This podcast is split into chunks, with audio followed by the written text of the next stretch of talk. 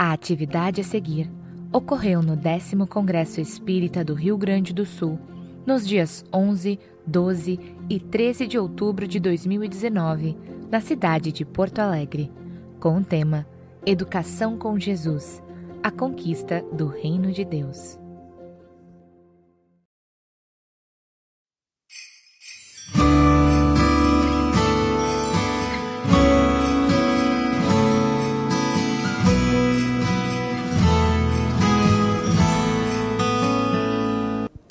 Olá, amigos da TV Fergs. Seguimos aqui com o nosso bate-papo com os palestrantes do décimo Congresso Espírita da nossa Fergs. E temos conosco o presidente da Federação Espírita Brasileira, Jorge Godinho, que fez a linda palestra de abertura com o tema do nosso congresso, Educação com Jesus, a conquista do Reino de Deus. Muito obrigada por estar aqui conosco. É um prazer recebê-lo. Quando a gente fala de Jesus e já tem aqui educação com Jesus no tema do nosso congresso, a gente fala de um assunto cada vez mais necessário para nós, para a nossa humanidade atual, não é verdade? É sim, porque compreendemos hoje que ele é guia e modelo. Então, um guia e modelo seguro que a humanidade tem e que aspira a ter esse modelo um dia na vida. Por isso que nos dá essa segurança e ele, esse grande educador, que há dois mil anos aguarda apenas que as nossas consciências cresçam para poder entendê-lo. Como é que é a sua relação particular com Jesus? Vem da infância, foi aprimorada depois? E como é que o senhor conversa com ele? Ou que tipo de relacionamento tem com ele? Olha, eu entendo Jesus da mesma forma que você tem. Porque nós fazemos parte de uma humanidade a qual ele é responsável. E ele conhece a todos nós, conhece a mim, a você, a quem nos ouve, a todos, na maior intimidade. E é natural que essa relação ela se diferencia da nossa parte para ele, mas não dele para nós, porque ele nos conhece. Então, cada um de nós temos essa relação com Jesus à proporção que nós vamos entendendo a sua personalidade. Não devemos esquecer que, ao longo dos séculos, nós fomos induzidos a ver Jesus crucificado como Salvador que veio se passar por todas as coisas para nos salvar. Na realidade, ele é o Salvador, mas não nesse sentido. Ele veio sim para exemplificar e nos ensinar a forma como nós devemos nos comportar para nos salvar. Não que ele, por ter passado as circunstâncias que passou, isto faz-nos salvo. Então, na realidade, a minha relação com Cristo é cada vez mais intensa à proporção que eu vou entendendo a sua personalidade. A finalidade dele entre nós, quando a doutrina espírita esclarece que ele é guia e modelo, eu fico raciocinando. Porque eu conheço e nós conhecemos na humanidade muitas lideranças. Mas eu fico pensando, se juntarmos com todo respeito a todas elas, todas estas lideranças, nós verificamos que todas juntas é uma pálida ideia em relação à liderança do Cristo, que esteve conosco durante pouco tempo numa vida pública de três anos, e nós perguntamos assim: que homem é este? Né, tão grande que os próprios homens disseram assim: ele não cabe na história colocar ele na referência e dizer assim, olha, tudo é antes dele e tudo depois dele. E ele não coube, ele fica no meio ali, como sendo a referência. Nada escreveu em papéis, mas escreveu nos corações e nas consciências, pelo exemplo que deu. E, naturalmente, dele para cá, nós é que nos equivocamos no entendimento da sua mensagem. Ele pacientemente, como governador da terra, ele vem trazendo, período em período, espíritos nobres, até do seu colégio apostolar, para poder nos esclarecer cada vez mais o nosso papel, o papel dele para a humanidade, para que nós possamos progredir melhor. Graças a Deus, o Consolador, o outro que ele prometeu, já chegou e nós temos conhecimento dele.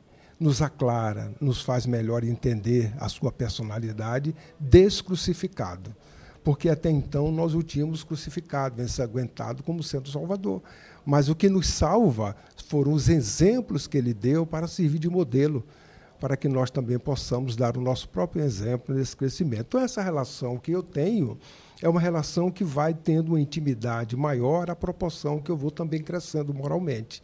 Como cada um de nós temos essas intimidades com Cristo. Porque ele pode ser para mim apenas o Cristo, um ser qualquer, desconhecido, mas a proporção que você vai entendendo que ele é guia e modelo, é governador da terra, e você começa a estudar o que se escreveu dele, aí você começa a ter uma visão bem diferente da sua personalidade e daquilo que ele nos trouxe como palavras de vida eterna, porque o que ele trouxe não foi dele, são as palavras de Deus, como ele bem fala na parábola do semeador. Quando Cristo nos traz esse exemplo, ele também nos ensina a sermos exemplo para os outros, para replicarmos o ensinamento dele. Muitas pessoas pensam como posso ajudar alguém que está sofrendo, como posso ser melhor no meu trabalho nesse mundo de transição tão difícil que a gente vive agora. E é sendo o espelho de Cristo, o exemplo, é isso que transforma e ajuda realmente? É, nós devemos ter muito cuidado nessa comparação, porque é ele que deve ser sempre lembrado. Porque ele não se equivoca. É um espírito que ele é, em essência, a própria consciência. A diferença dele para nós é que as leis que estão em nossa consciência e as nossas ações é um abismo, porque ainda não conseguimos compatibilizar essas duas coisas. Jesus é a própria lei em ação. Então, por isso que jamais devemos perder a referência dele. Se alguém nos observa e verifica que o nosso comportamento é diferenciado, é porque nós estamos tendo ele como referência, mas que nós não sejamos a referência. Porque a pessoa criará expectativas e essa expectativa trará decepções. Porque nós não somos capazes de manter o tempo todo é, numa ação constante no bem, como ele sempre manteve. Uhum. Nós conseguimos, faça uma experiência, qualquer um de nós, até os que estão nos ouvindo, acorde e diga assim: hoje eu vou viver com Jesus a partir de agora. Então acorda, se mora sozinho, naturalmente vai levantar-se sozinho, vai fazer as coisas que tem que fazer, mas em segundos ou momentos depois terá um contato de relação com outro próximo. Se é casado, ao levantar-se, já terá um contato de relação normal com a esposa ou com os filhos a partir do momento que se levanta e começa nessa vida de relação. Talvez nem saia de casa para verificar que já deu a primeira escorregada, porque você pode levantar com a expectativa de que na noite passada, ou a secretária que trabalha com você na sua casa, ou a sua esposa, ou uma roupa que você iria botar uma gravata qualquer, ela estava pronta. E você, como tem pouco tempo do acordar, fazer os asseios, tomar café, vestir a roupa, etc., sair, se ela não estiver pronta, já é o primeiro teste para que você possa conviver com Jesus com a indulgência, com a boa vontade, né, com a desculpa, com a misericórdia. E aí chega no trânsito. Aí, se chegar no trânsito, já está bem, porque já passou da hora que acordou até chegar no trânsito praticamente uma hora. E vigilante em casa já conseguiu passar. Mas no trânsito, talvez a gente já esqueça dele, porque tem uma preocupação de chegar no horário no trabalho, outras coisas, e aí a visão que nós tínhamos atento, naturalmente, em um determinado momento, nós vamos é, não conseguir estar com ele o tempo todo. É uma luta, é uma constante que nós devemos estar fazendo. Por quê? Porque, como espíritos imortais, nós tivemos muitas existências. E todas essas existências nós vivemos tendo como referência não Jesus e nem as leis divinas que estão nas nossas consciências. Os próprios espíritos respondem que nós tivemos afastados dela, esquecidos, esquecemos dela, abandonamos ela. E qual foi a referência? A nossa própria, imperfeita. E vivemos milhares de anos com as referências, ou nossa, ou daqueles que nos passavam as suas próprias referências.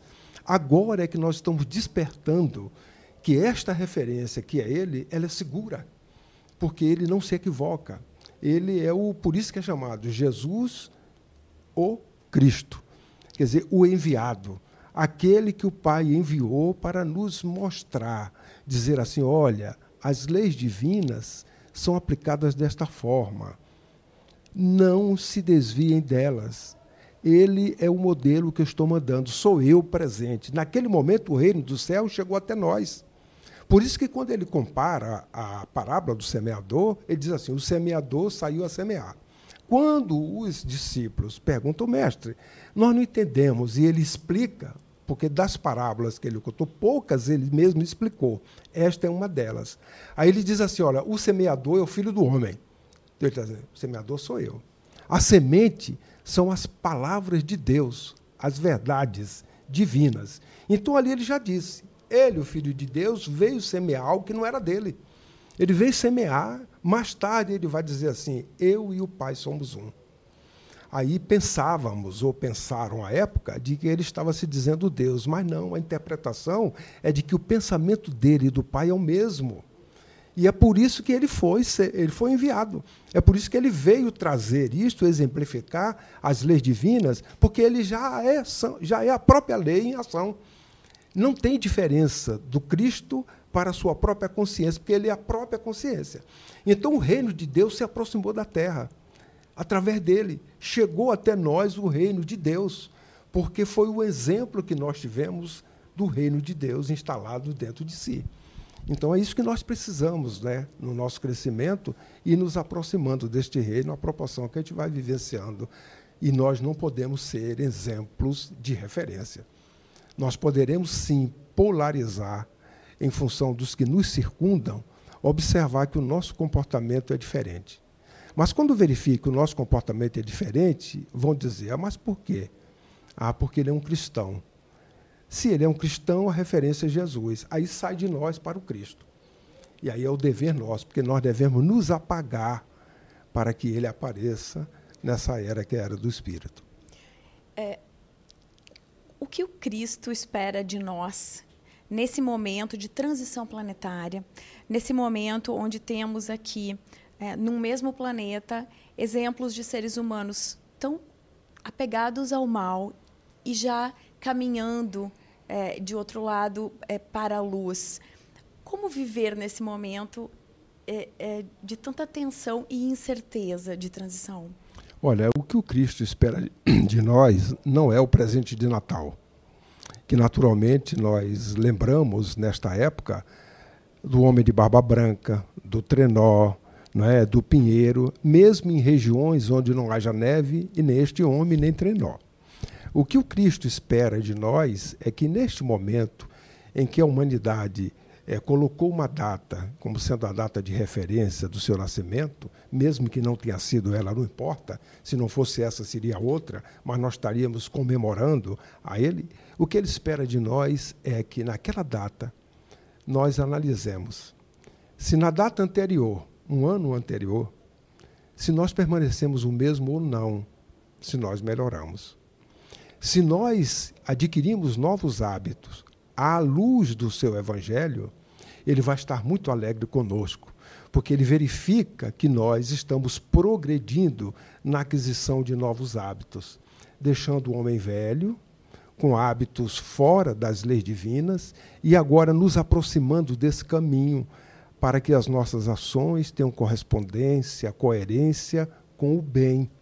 E o bem é a coerência com as leis divinas que estão em nossas consciências. Então, isso que ele espera de cada um de nós, porque o desejo dele e o compromisso dele para com o Pai é levar a nossa humanidade, os seres que aqui estão, saindo da simplicidade ignorância para a angelitude.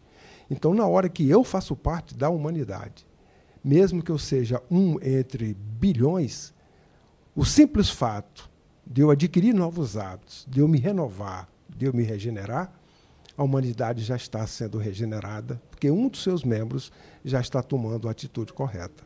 Essa é, então, a transição planetária que muitas pessoas é, pensam que vai acontecer é, alguma catástrofe ou algum aspecto físico do planeta, mas a transição é dentro de cada um de nós. É. A mudança de, de conduta de Isso. cada um. Essa transição, a Terra, ela já passou por muitas transições. Nós estamos passando por mais uma transição. Essa transição ela é planetária porque é um momento de mudanças que já foi predito pelas escrituras e que chegou e que a doutrina espírita vem confirmar isto. É natural que neste momento é um momento que tem limite. Diz, ora, até aqui você pode equivocar-se, voltar para o mesmo lugar. A partir daqui, se você se equivoca, não é que o pai vai te castigar. Você não tem afinidade mais com o momento seguinte, porque o momento seguinte já tem um outro patamar. E aqui só chega quem tem afinidade. Então vejam bem, este momento, nós que estamos aqui agora, nascemos no momento velho provas e expiações. Estamos agora num outro momento que não é mais este, é o momento de transição. Por isso que o doutor Bezerra, no ano de 2010, no terceiro Congresso Espírita Brasileiro, numa mensagem psicofônica através de Valdo, uma parte ele diz assim: Estamos agora num novo momento. Estes dias assinalam uma data muito significativa a mudança do mundo de provas e expiações para a regeneração. A noite que se abatia sobre a humanidade lentamente foi dando lugar ao amanhecer de bênçãos. Não dá mais para retroceder. O que quer dizer isto? É que nós estamos neste momento limite que vivemos aqui, nascemos nesse período anterior e vamos desencarnar no novo período, que é a transição. Ora, mas essa transição é para a regeneração. Se nós permanecermos da mesma forma como anteriormente, ao chegar no plano espiritual, a próxima encarnação, a nossa análise será: ora, eu continuo plantando provas e expiações. Este habitat ao qual eu estou até agora não me suporta mais porque eu não tenho compatibilidade, afinidade com ele porque ele passou para uma fase transitória, para um novo momento, e eu não estou acompanhando esse novo momento. A misericórdia do Pai, amorosamente, porque o universo, essa sinergia entre as casas do Pai, ele é harmônico e nada pode desarmonizar. Nos coloca num outro habitat compatível com a nossa própria afinidade. Aí nós vamos viver no outro local, não por castigo, porque nós não acompanhamos o progresso. É igual o aluno que está na quinta série, ele tem que passar para a sexta, ele é displicente no estudo, os colegas passam para a sexta e ele fica na quinta. Só que a sexta série já não é mais naquele colégio, sexta série em outra. E a quinta série também mudou, porque aquele colégio só vai até a quarta e não tem lugar mais para ele. O que é que ele faz? Ele vai ter que mudar de colégio ele vai para um outro colégio, onde ele vai fazer repetir a quinta série, e a sexta série vai continuar. É algo semelhante. Então, nós estamos vivendo este momento, que é de transição, nesse aspecto. Uma transição exterior, que não é esse cataclisma que você está falando, mas é uma transição nos aspectos éticos morais, que nós precisamos nos renovar intimamente e internamente. É natural que esses processos aconteceram, acontecerão. Porque depois de 2004, com o tsunami lá na, na, na, Ásia, nós observamos que, a partir de então, há uma intensificação desses fenômenos. Mas isso é de forma parcial, não é de forma global, é uma acomodação natural. Mas a grande transformação já predita pelas Escrituras é nos aspectos éticos morais. É o que a gente está observando na humanidade no dia de hoje. Para terminar, a gente sabe que Jesus é paciente, ele entende que cada um de nós tem o seu tempo, mas ele conhece nossa, o nosso potencial, ele sabe onde podemos chegar. Ele disse isso a Públio Lentulus, que ele sabia o potencial dele em há dois mil anos. Então, é, não há por que desesperar com essa situação, mas há que se seguir caminhando. É isso. É, só que nós não devemos nos acomodar. Acomodar Ele, jamais. É, exato. Ele sabe disso, é paciente. Por quê? Porque a lei divina não violenta consciências. A lei divina, ela não derroga uma à outra. O livre-arbítrio é um instrumento, é uma lei do Pai. E ele aguarda que nós façamos, porque o Pai não concede nada a nenhuma criatura. Ele educa através das leis, das oportunidades que nos dá. Para quê? Para o nosso aperfeiçoamento. Então é uma conquista íntima, para que eu depois eu consiga nesta própria construção pelo processo meritório, criar em mim a própria luz interna, que existe, mas que eu não acendi ainda, não é? para que eu possa poder fazer esse crescimento. E Jesus aguarda pacientemente, realmente, que cada um de nós tomemos essa iniciativa. O que nós esperamos é que todos alertemos para isto, para que não percamos o bonde, porque senão o bonde passa e nós, não perdendo, perdendo ele, iremos pegar um outro bonde. Refiro-me às diversas moradas da casa do Pai, porque esta está numa passagem transitória para um mundo de regeneração e nós temos o dever de acompanhar esse progresso que a Terra passa. Que assim seja. Muito obrigada Eu que agradeço. por estar conosco, por estar aqui conosco no Congresso também. Seja sempre muito bem-vindo ao nosso Rio Grande do Sul. Tá, muito obrigado. Você acompanha outras entrevistas, outros bate-papos com os nossos queridos convidados aqui do Congresso, aqui no YouTube. Confere toda a programação do décimo Congresso nas nossas redes sociais. Não esqueça o endereço aí no vídeo já já para você.